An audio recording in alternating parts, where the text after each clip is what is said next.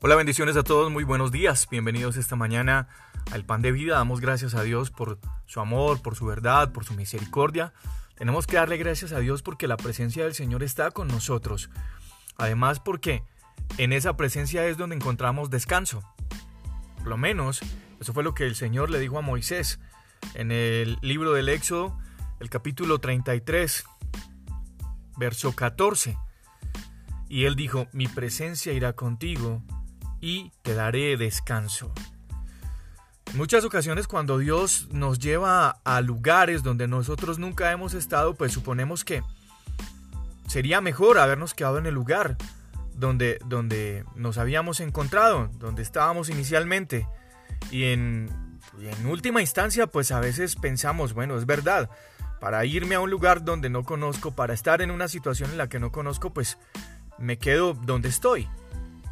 Sin embargo, antes de llegar a donde Dios ha dispuesto que lleguemos, tenemos que cruzar por lugares que no nos imaginamos que pudiéramos cruzar.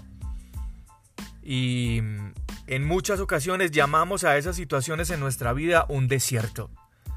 Pues déjame decirte que Dios tiene un propósito especial en el desierto que estás cruzando.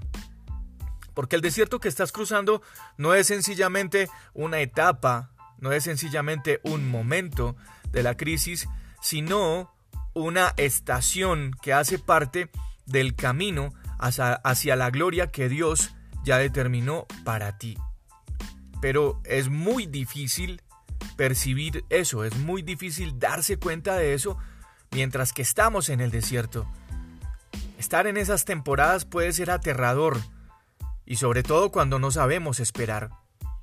Y tal vez uno de los pensamientos más aterradores en un desierto, en una temporada difícil de sequía como es un desierto, en una temporada muy, muy, ¿cómo decirlo?, donde prácticamente no sabemos qué va a pasar y cuál es el camino que vamos a seguir.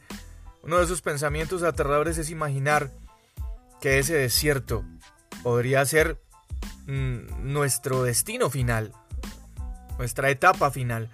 Pero afortunadamente no lo es y tengo que decirte esta mañana, si estás cruzando por un desierto, ese no es tu destino final. Y aunque posiblemente pasemos por varios desiertos, siempre son pasajeros. Aunque algunos en ocasiones son más largos que otros.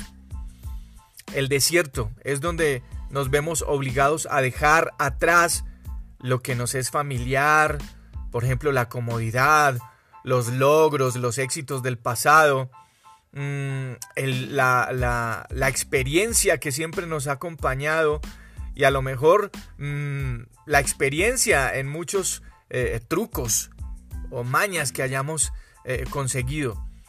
El desierto es donde Dios nos prepara para las cosas buenas que están a punto de suceder en tu vida.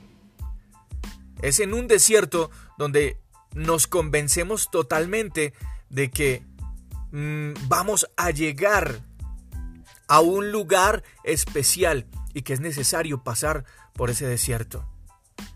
Los israelitas abandonaron Egipto en medio de una esclavitud, salieron de Egipto camino del desierto hacia la tierra prometida, y, ese desierto que estaba programado, proyectado en un camino por lo menos de eh, algunos siete días, se convirtió en un camino de 40 años.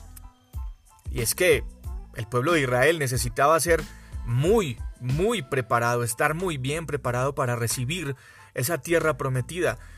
Estoy completamente seguro de que las promesas que Dios te ha hecho son muy grandes. Y a veces cuando esas promesas del Señor se cumplen en nuestra vida, vienen llenas de una cantidad de cosas que ni nos imaginábamos. Pero antes de llegar a esa tierra prometida es necesario que pasemos por un desierto por el que Dios filtra de nuestra vida absolutamente todo lo que en esa promesa no está alineado. El, desierto eh, es donde Dios nos separa tal vez de la codicia, eh, de nuestros caprichos, de tantas cosas. Lo mejor de todo es que Mientras que vamos pasando por ese desierto, estamos contando con las palabras precisas y exactas que el Señor le entregó a Moisés. Mi presencia irá contigo y te, y te daré descanso.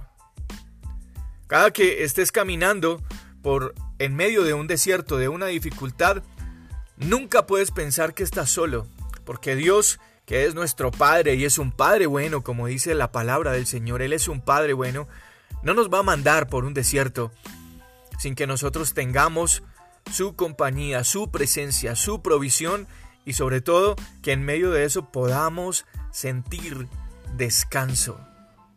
Suena raro, suena como contraproducente, suena como ideas contrarias, dificultad, desierto, eh, compañía, descanso, pues así es nuestro Dios.